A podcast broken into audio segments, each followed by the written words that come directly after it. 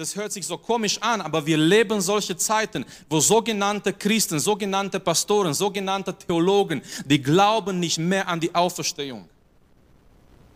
Die glauben nicht mehr an die Jungfraugeburt, die glauben nicht mehr an die Auferstehung, die glauben nicht mehr an die ganzen Zeichen und, und Wunder aus der Bibel.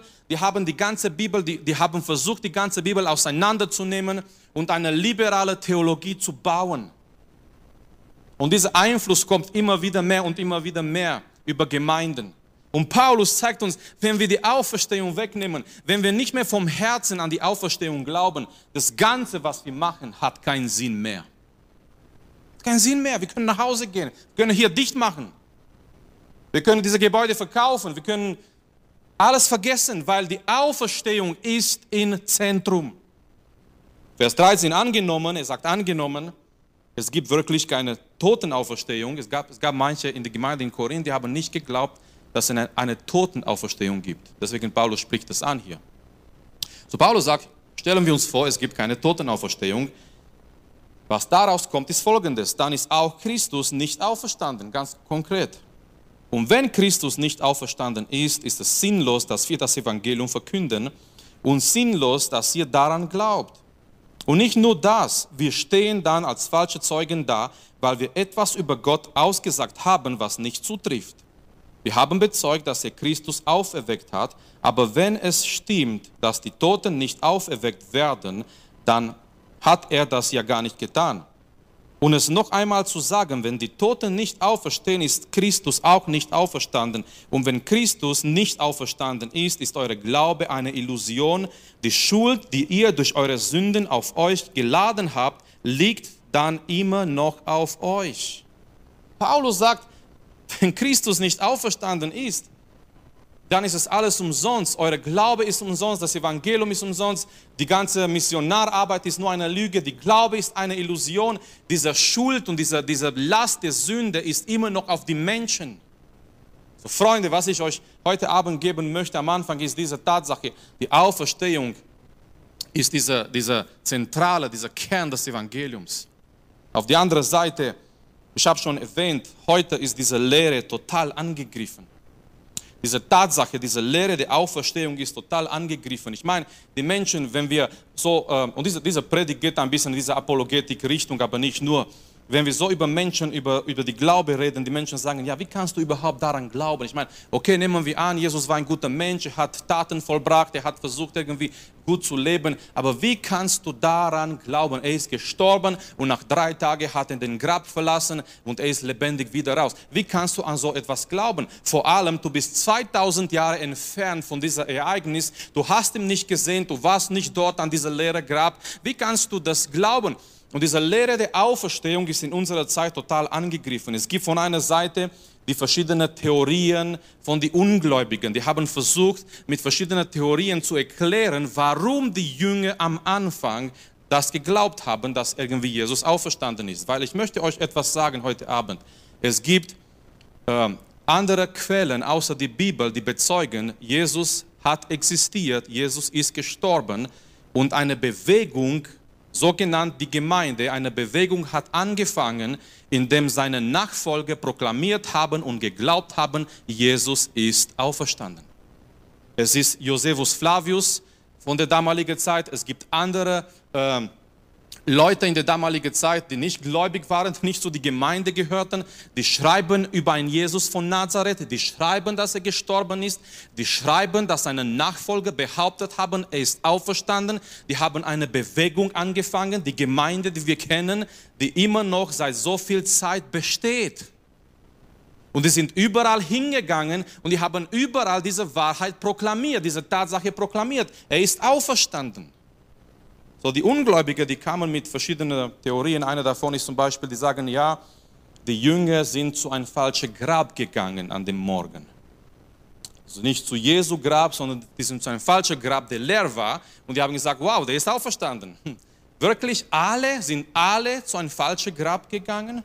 Und wenn es ein falscher Grab war, warum haben die Pharisäer und die Priester nicht gesagt, Moment, die sind gar nicht zu, dem, zu Jesu Grab, Jesu Grab ist immer noch hier. Nein, das finden wir nirgends, dass sie das gesagt haben oder dass sie das getan haben. Eine zweite Theorie, die sagen, ja, sehr bekannt eigentlich, die Jünger, die Jünger haben Jesu Leichnam geklaut, weggenommen. Und wir werden gleich nochmal darauf kommen, weil das ist eine der populärsten Theorien.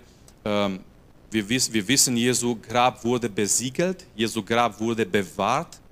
Es war ganz gefährlich, dahin zu kommen für jede Person in der damaligen Zeit. Jede Person hat gewusst, wenn wir dahin kommen, erstmal sind die Soldaten irgendwie, wenn sie vielleicht schlafen oder keine Ahnung, wenn wir sie bestechen.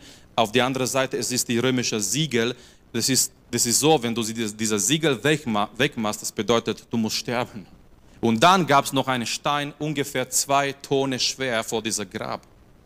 So, es gibt diese Theorie, die sagt, ja, die Jünger sind gekommen, die, die haben einfach, die sind, die sind irgendwie an die Soldaten vorbei, die haben diese Siegel weggemacht, die haben diesen Stein weggerollt und die haben Jesu Grab weggenommen.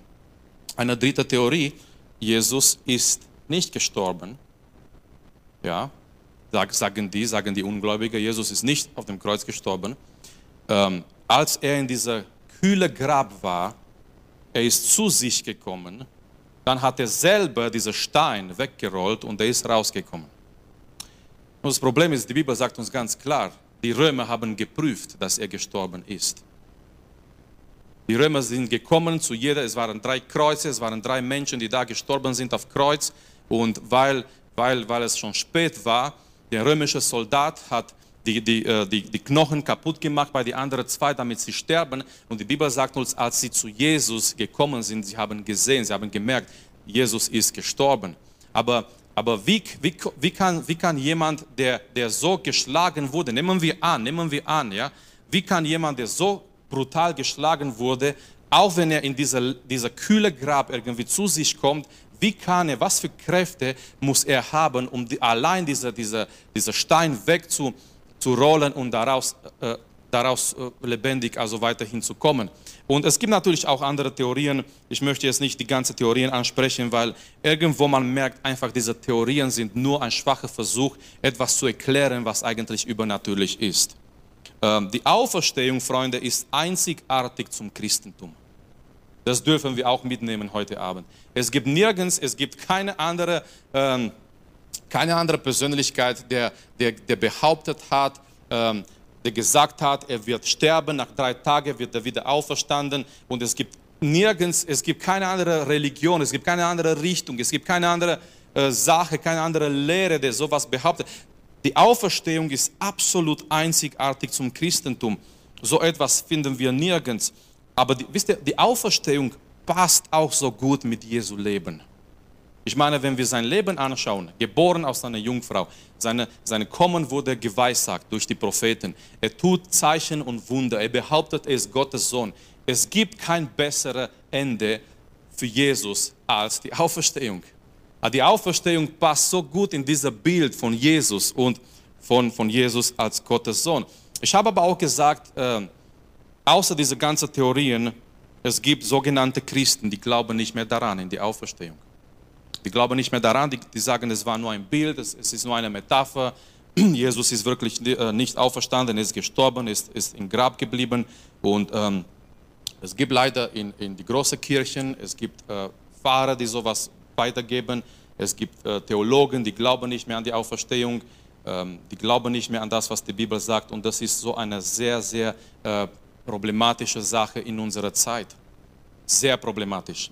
Warum ist es so wichtig und warum glaube ich daran? Es gibt, es gibt manche, die sagen, wie kann man sowas glauben überhaupt?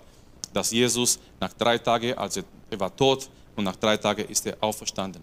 Wisst ihr was, Freunde? Wenn wir 1. Mose 1.1 glauben, dann können wir alles glauben. Wenn wir 1. Mose 1, 1 glauben, am Anfang schuf Gott Himmel und Erde, dann können wir alles glauben, was in der Bibel steht. Amen.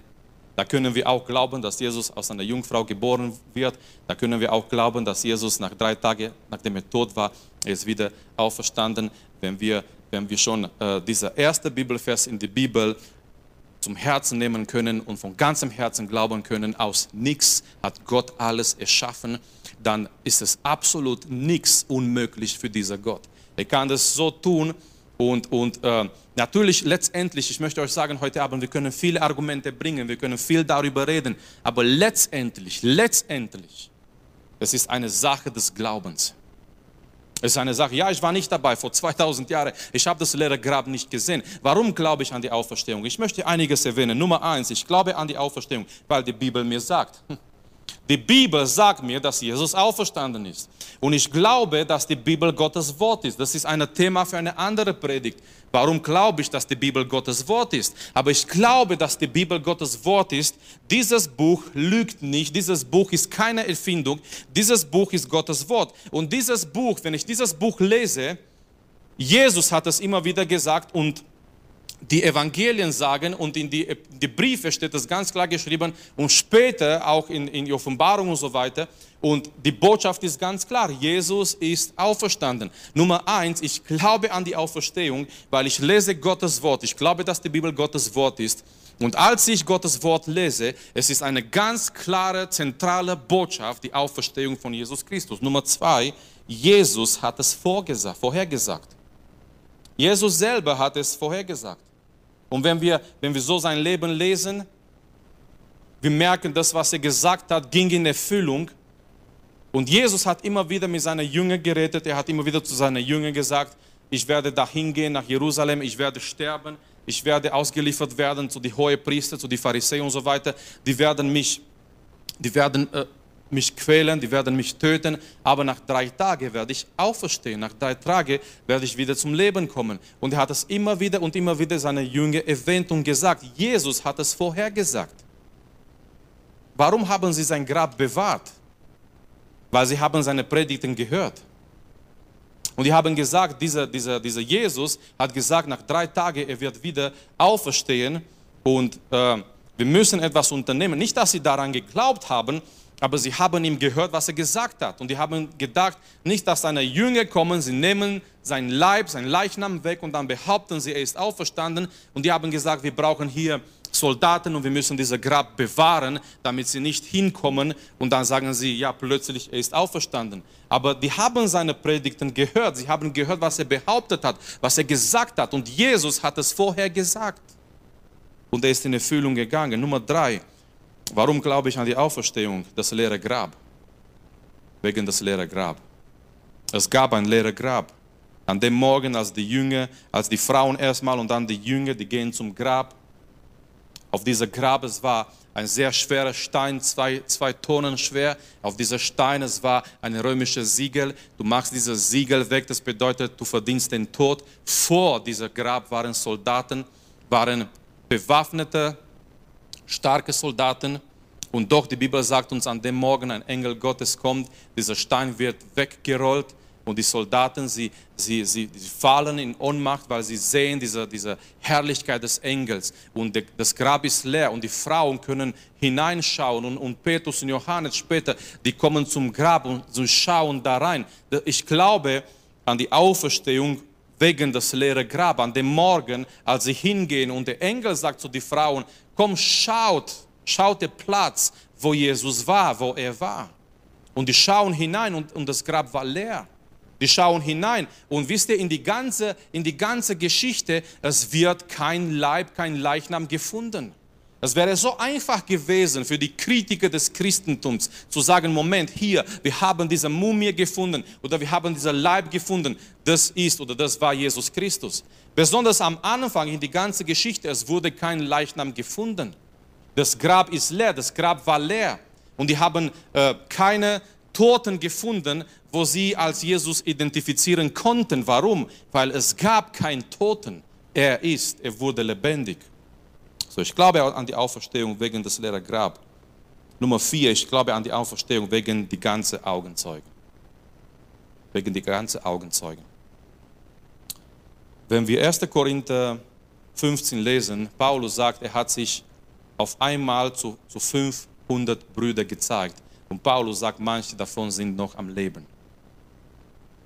Wenn es nicht so gewesen wäre, die Leute hätten sagen können, Moment Paulus, was schreibst du hier? Es ist niemand am Leben oder die Leute haben Jesus nicht gesehen. Paulus sagt nach seiner Auferstehung, er hat sich äh, mit, einer, mit einer Gelegenheit zu 500 Leute, 500 Brüder gezeigt äh, auf einmal und die haben Jesus begegnet, die haben Jesus gesehen. Nun hier sagen die Kritiker, das war eine Halluzination. Das war eine Halluzination, diese Leute haben eine Halluzination gehabt. Äh, der, der Apologet Lee Strobel, er hat gesagt, er hat mit einem Psychiater gelesen, äh, geredet und der Psychiater hat gesagt, eine Halluzination ist eine sehr individuelle Erfahrung.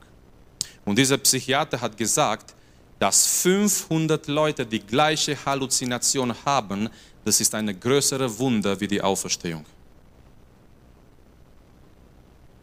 Dass 500 unterschiedliche Leute die gleiche Halluzination haben. Ja, der, der, ein Psychiater sagt, eine Halluzination ist eine sehr individuelle Erfahrung. Ich weiß nicht, ob jemand von euch eine Halluzination gehabt hat.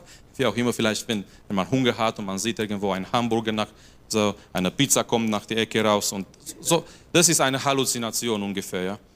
Also so ungefähr sieht es aus.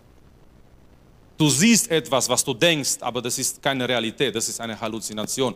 Du, du, ähm, du stellst dir nur vor. Für dich ist es sehr real. Äh, für dich ist es sehr real. Du denkst, das ist etwas, was du gesehen hast, aber das war es nicht.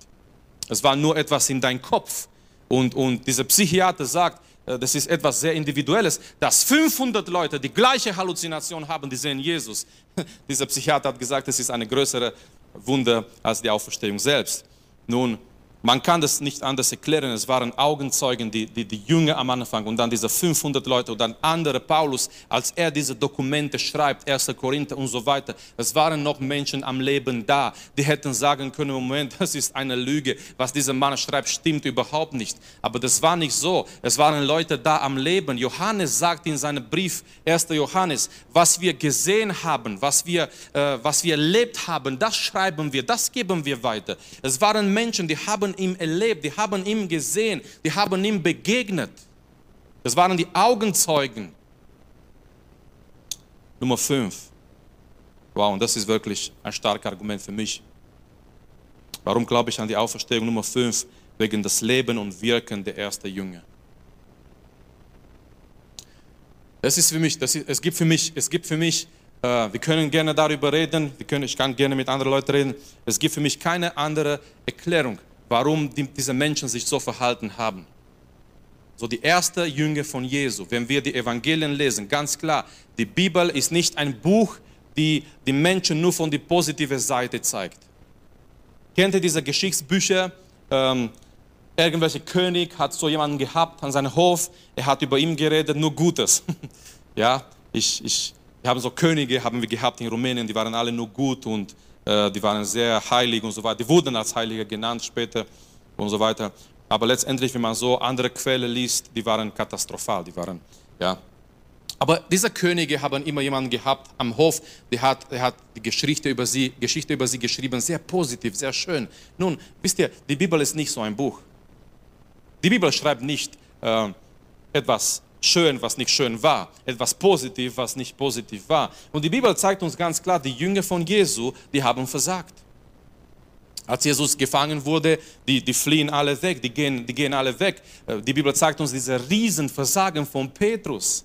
Petrus sagt zu Jesus, vor seiner Gefangen, Gefangennahme. Petrus sagt, Herr, ich bin bereit für dich zu sterben, ich bin bereit für dich bis in den Tod zu gehen. Und, und, und Jesus sagt, es wird, es wird nicht so passieren, Petrus, du wirst mich dreimal verraten.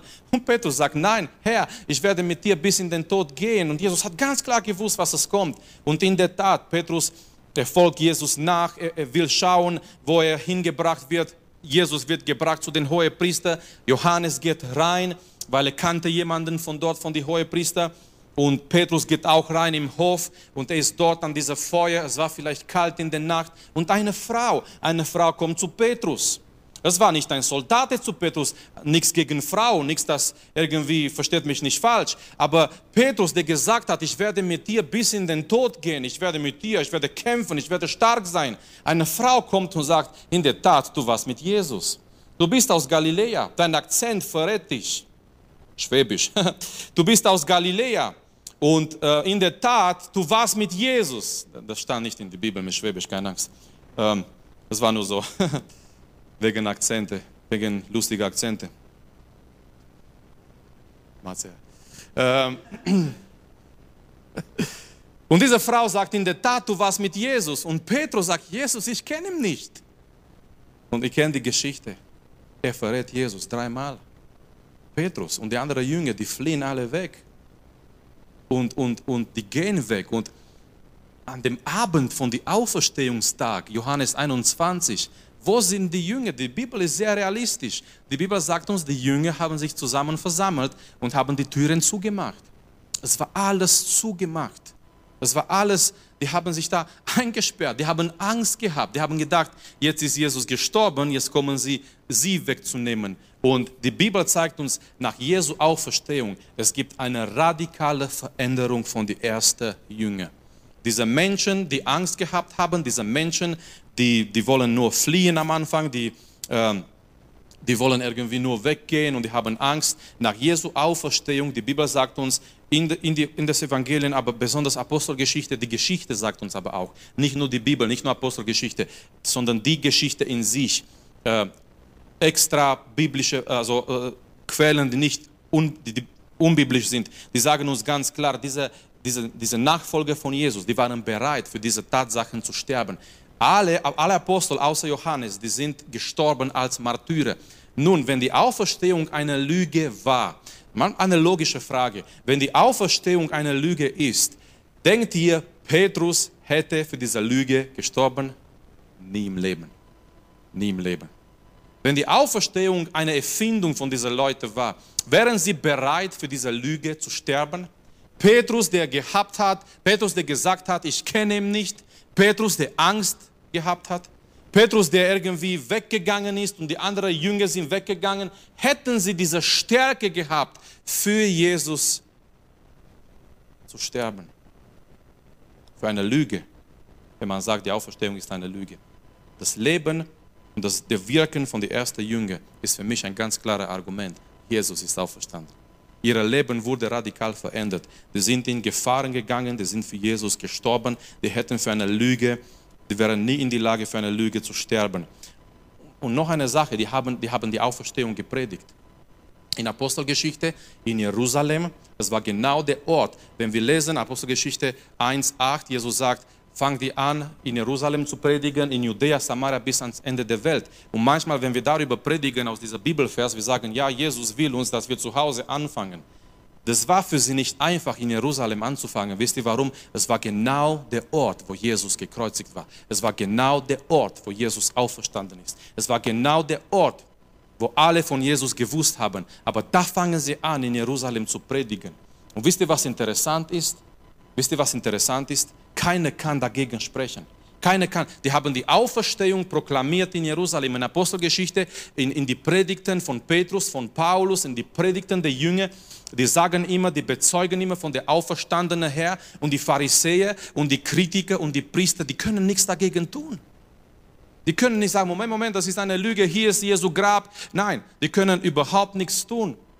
Jesus geht mit Johannes zu Tempel, Apostelgeschichte Kapitel 3, da ist dieser gelähmte Mann und er versucht, er, er, er, er verlangt Almosen von denen und Petrus schaut in seine Taschen rein, Hosentasche, es gab keine Jeans damals, es gab andere Art von Kleid. Petrus auf, auf jeden Fall, er, er sucht nach, nach Gold und Silber. Petrus sagt zu ihm, schaut uns an und der Mann hat Hoffnung gehabt, jetzt kriege ich was. Aber Petrus sagt, Silber und Gold habe ich nicht. Oh, das war das war aber nur ein Teil von das, was Petrus sagt. Aber Petrus sagt, das, was ich habe, gebe ich dir. Im Namen von Jesus, in den Namen von Jesus von Nazareth, steh auf und laufe. Und der Mann steht auf und alle kommen zusammen und er fängt an zu predigen. Diese Predigt wird aber unterbrochen. Aber Petrus sagt, warum, warum ist es ein, ein, so ein Wunder für euch?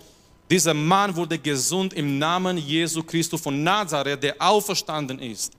Und die, die hohe Priester und die anderen, die die, die können nicht viel dagegen machen. Die fangen an, diese Botschaft in Jerusalem zu predigen. Also Freunde, ich glaube an die Anverstehung wegen, wegen des Lebens und Wirken der ersten Jünger. Das ist für mich ein ganz klares Argument. All diese Menschen waren bereit, für diese Tatsache zu sterben. Die, haben, die, die sind dafür gestorben.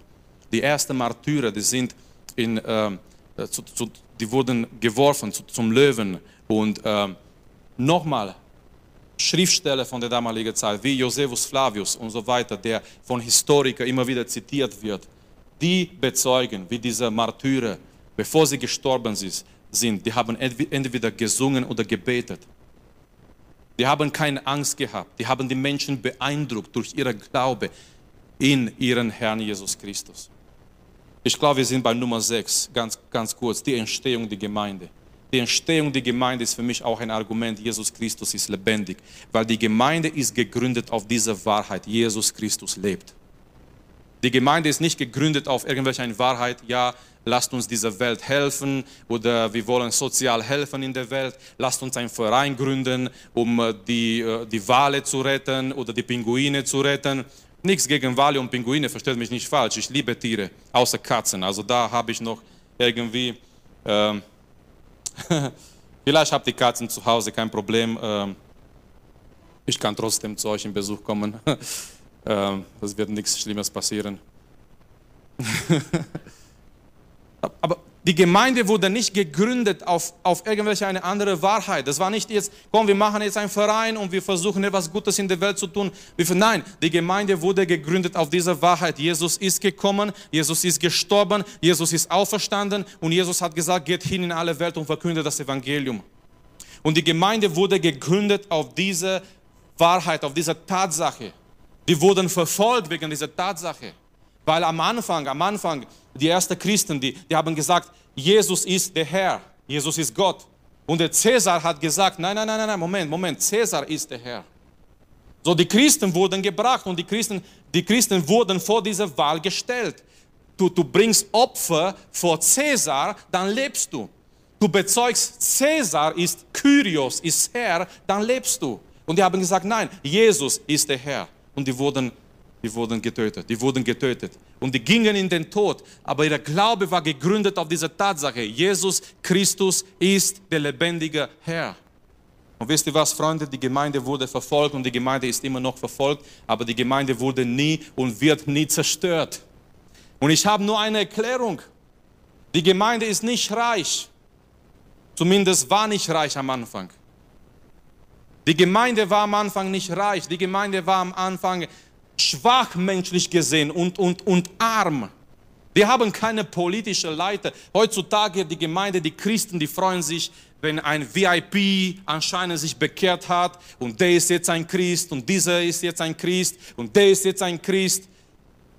Am Anfang die Gemeinde, die waren wirklich ganz einfache Menschen. Die waren arm, die waren schwach menschlich gesehen aber die gehen vorwärts und die wachsen und die werden stärker und stärker. Es gibt für mich nur eine Erklärung. Der Haupt der Gemeinde ist Jesus Christus. So die Entstehung der Gemeinde, Nummer, Nummer sieben. Ich komme gleich zum Schluss, keine Angst. Nummer sieben, das ist für mich auch sehr, sehr interessant, und zwar die Änderung vom Sabbat und Opfer. Die Änderung vom Tag des Herrn, vom Sabbat auf Sonntag. Und Moment, das geschah nicht erst in, in den Römischen Reich oder keine Ahnung was. Vielleicht habt ihr Sachen gehört äh, von, von Menschen, die sagen, eigentlich müssten wir Samstag, Tag des Herrn halten. Ganz ehrlich, ich wäre auch für Freitag. Also, frei, also, also okay, Samstag, Samstag muss ich im Garten arbeiten, aber ich muss etwas finden, äh, eine Richtung finden, wo so drei, vier Tage irgendwie. Ähm, aber ganz, also Spaß auf Seite, es kommen manche sagen, nein, Samstag ist, ist der Tag des Herrn aus dem Alten Testament und irgendwie die römischen Kaiser haben dann mit der Sonne zusammen und dieser Tag vom Sonntag und so weiter. Aber wenn wir, wenn wir die Briefe lesen, Apostelgeschichte und die Briefe lesen, wir merken eine Sache. Am Anfang, die haben die ersten Christen, die haben, die haben, die haben angefangen, sich zu treffen am Sonntag. Am Sonntag. Es gibt Ganz klarer biblischer Beweis. In die Briefe in Apostelgeschichte. Wir haben angefangen, klar, am Anfang, die Christen, die meisten davon, die waren Juden. Die waren noch in dieser jüdischen Zusammenhang. Aber diese Christen, die Juden waren, die machen einen Schritt, was für Juden unvorstellbar war. Das ist für mich auch ein Beweis. Weil ein Jude hätte das nie getan, einfach nur so. Die, die, die, die ändern das Tag vom, vom Samstag auf, auf Sonntag. Die treffen sich am ersten Tag der Woche, das war Sonntag.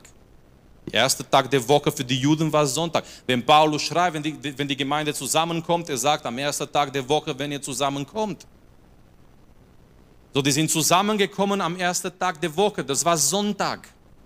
Und das war unvorstellbar, dass ein Jude den Sabbat verlässt und irgendwie, und, und die haben den Sabbat irgendwie verlassen und die haben angefangen, Sonntag als Tag des Herrn zu feiern. Warum? Der Grund, Der Grund dafür war, Jesus ist am Sonntag auferstanden. Jesus ist am Sonntag auferstanden. Und die haben gesagt, wir, wir treffen uns zusammen und wir feiern zusammen am Sonntag, weil da ist der Tag, als Jesus auferstanden ist. Die Opfer haben aufgehört bei, bei den bei die Christen, die aus dem jüdischen Zusammenhang gekommen sind. Die sind nicht mehr gleichzeitig in die Gemeinde und dann am, zum Tempel gegangen, Opfer zu bringen. Warum? Das war für einen Jude auch unvorstellbar, dass ein Jude nicht mehr hingeht, um Opfer zu bringen. Aber die haben nicht mehr Opfer gebracht. Warum? Weil diese Menschen haben gewusst, es wurde ein Opfer gebracht, eins für alle Mal in Jesus Christus. Und er ist auferstanden und sein Opfer ist ausreichend für unsere alle Sünden. Halleluja. Aber lass mich jetzt kommen zu einem Punkt und ich kann diesen Punkt nicht erklären. Aber das ist so ein wichtiger Punkt. Ich, ich konnte Argumente bringen. Wir könnten hier länger bleiben und argumentieren. Und eigentlich, ich würde euch so gerne fragen, warum glaubst du an die Auferstehung? Was sind so deine, deine, deine Argumente, deine Gründe, deine Dinge, die dich bewegen? Aber ich möchte zum Schluss kommen mit dieser Gedanke und, und das ist für mich sowas von wichtig, weil trotz aller Argumente, Freunde, das muss so eine, so eine persönliche Erfahrung werden. Und zwar, ich glaube Nummer 8, ich glaube an die Auferstehung wegen die persönliche Begegnung mit Jesus Christus. Ich muss zugeben, ich, ich war nicht dort vor 2000 Jahren, ich habe das Grab nicht gesehen. Ja, ich bin überzeugt, die ersten Christen, die waren bereit für Jesus zu sterben und das nicht wegen einer Lüge. Die haben nicht mehr fest am Sabbat gehalten, die haben sich angefangen am Sonntag zu treffen, sehr interessant. Ich glaube nicht an die ganzen Theorien, falsche Grab, keine Ahnung was. Nein, das Grab ist, das Grab war leer. Aber letztendlich letztendlich, es ist etwas, was, was, was ich nicht so erklären kann. Aber ich kann nur eins sagen. Es gab einen Tag in meinem Leben, ich habe Jesus erlebt. Es ist etwas, was, es ist etwas, was trotz, trotz die ganzen anderen Argumente, es ist etwas, was zu einer persönlichen Erfahrung, zu einer persönlichen Glaube kommen muss in dein Leben. Etwas in, in dein Herz, wo du wo du weißt, okay, es gibt die Argumente, es gibt, ja, wir können darüber argumentieren, aber letztendlich tief in mein Herz, ich weiß, Jesus lebt und ich bin bereit, dafür zu sterben. Ich habe letzte Tage mit einem Bruder geredet, er ist nicht aus unserer Gemeinde, ein ganz lieber, netter Bruder und ich habe gefragt, wie geht es dir?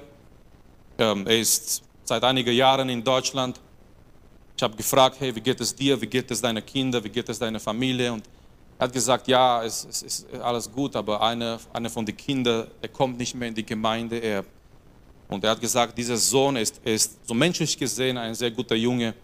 Der Sohn hat zu den Eltern gesagt, und, und das finde ich ehrlich, das finde ich, das finde ich, die Erfahrung in sich finde ich nicht gut, aber was der Sohn gesagt, finde ich von seiner Seite ehrlich. Der Sohn hat zu den Eltern gesagt, das ist eure Glaube.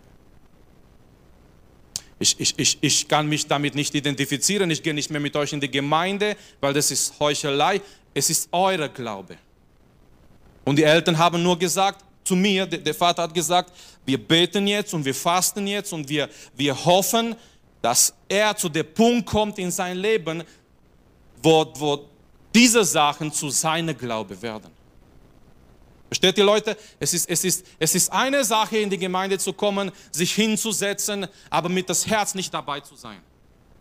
Und, und, und du kommst in die Gemeinde und du hörst die Dinge und es hört sich alles gut an und es ist alles interessant und so und dann gehen wir wieder nach Hause. Es ist eine andere Sache, hier zu kommen aus Überzeugung. Hier zu sein aus Überzeugung. Nicht, weil es regnet und wir können nicht grillen. Nicht, weil heute Abend keine bessere Sendung im Fernsehen ist.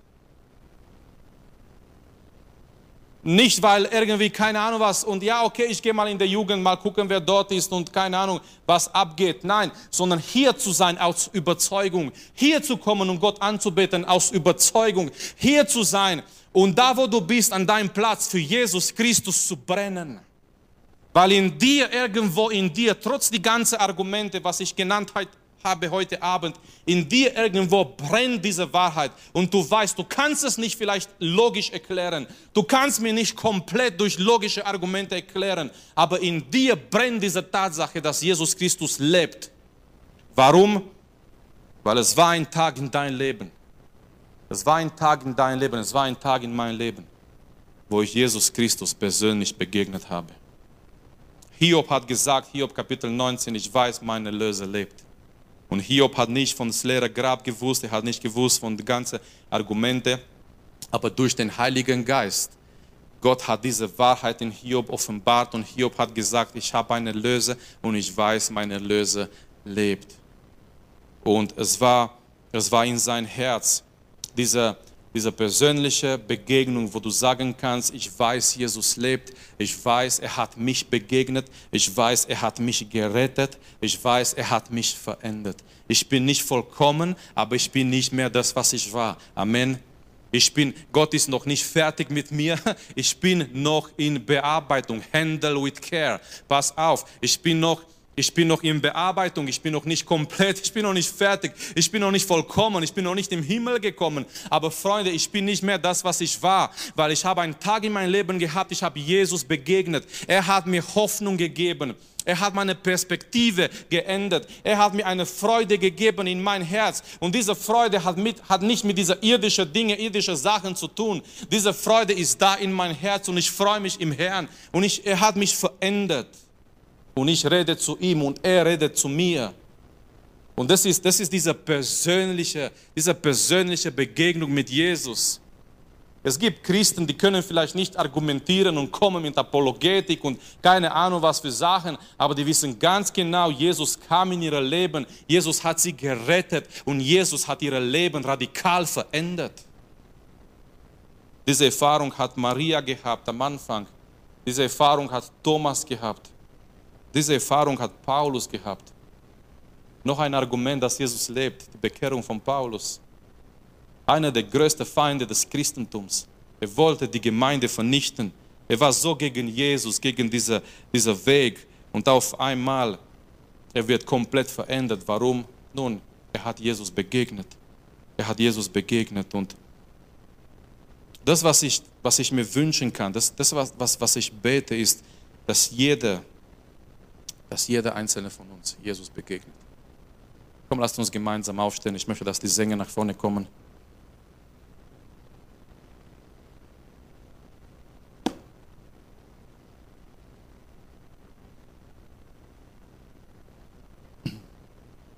Wisst ihr, ich habe erwähnt von den ganzen sogenannten Pfarrer, Pastoren vielleicht. Theologen. Oh, die kommen und sagen, ja, Jesus ist nicht auferstanden und das Ganze ist nur ein Bild und so weiter und so weiter und so weiter. Wisst ihr, warum diese Leute so denken? Wir haben Jesus nicht erlebt. Wir haben Jesus nicht erlebt. Es ist für sie ein Job wie ein anderer, der Montagmorgen aufsteht und geht irgendwo in eine Fabrik arbeiten. Die stehen Montag auf und die arbeiten als Pastoren, Fahrer, Theologen und so weiter. Es ist nur ein Job. Es ist keine Berufung für diese Leute. Die haben Jesus nicht erlebt. Die reden mit logischer Denken über Sachen, die sie nicht erlebt haben.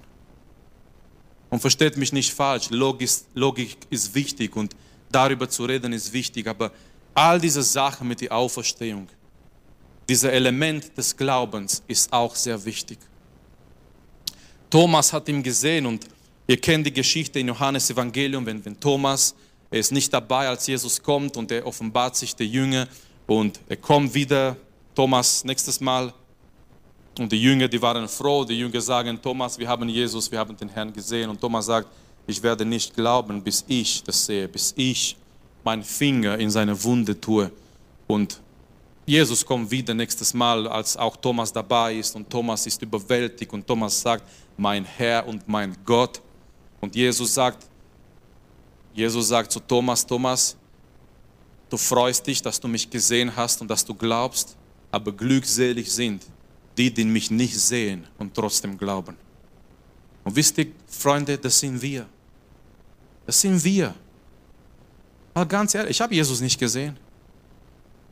Du hast Jesus nicht gesehen, ich weiß nicht. Also ich, ich gehe davon aus, diejenigen, die hier sind, keiner hat Jesus gesehen mit diesen Augen.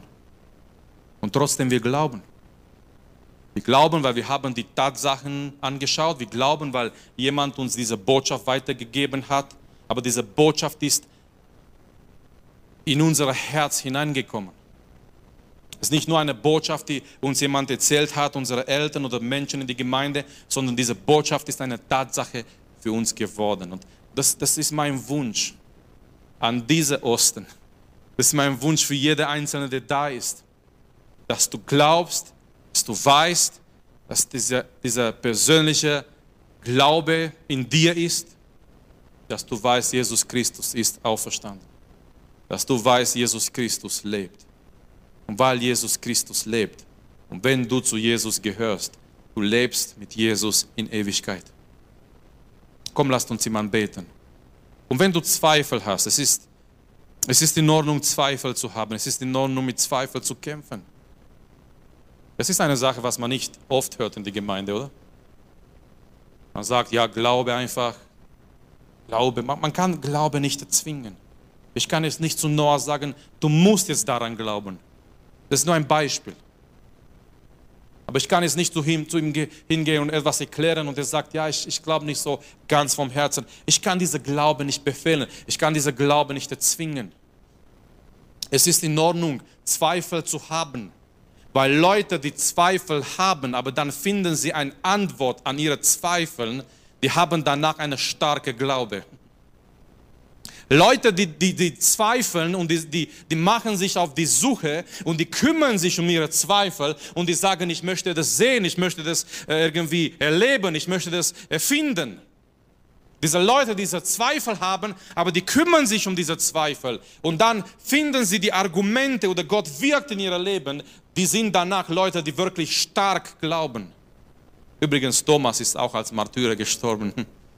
Der Mann, der Zweifel gehabt hat, der Mann, der gesagt hat, ah, ich weiß nicht, ob Jesus auferstanden ist, nachdem er Jesus begegnet hat, er ging als Missionar und er ist auch als Martyrer gestorben. Wenn du heute Abend hier bist und du hast Zweifel, wenn du heute Abend hier bist und du denkst, ja, ich habe so oft darüber gehört, aber irgendwie in mein Herz, ich weiß es nicht, was ich sagen soll, was ich glauben soll. Ich möchte dich einladen Komm vor Gott, so wie du bist, in deiner Ehrlichkeit. Und sag, Herr, hier bin ich. Hier bin ich, Herr, du kennst mich, hier bin ich mit meinen Zweifeln, mit meinen Fragen. Begegne mich heute Abend. Offenbare dich in mein Leben, öffne meine Augen. Zeig mir, rede in mein Herz, rede zu mir heute Abend. Lass, dass ich, dass ich weiß, lass, dass ich glaube. Komm, lasst uns zusammen im Gebet gehen. Lasst uns vor Gott gehen und lasst uns ihm anbeten. Lasst uns ihm danken, dass er der lebendige Herr ist. Auf die andere Seite lasst uns auch beten, dass Gott Menschen begegnet. Ich, ich bete heute Abend und ich wünsche mir, dass jeder in der Jugend, jeder in der Gemeinde diese Begegnung hat mit der lebendigen Herr. Diese persönliche Begegnung hat mit der lebendigen Jesus Christus. Lasst uns gemeinsam beten heute Abend. Vater, Danke, dass du unsere Predigt angehört hast. Wenn dich die Botschaft angesprochen hat, dann teile sie gerne mit deinen Freunden und Bekannten, dass auch sie diese Predigt hören können. Wir wünschen dir Gottes Segen.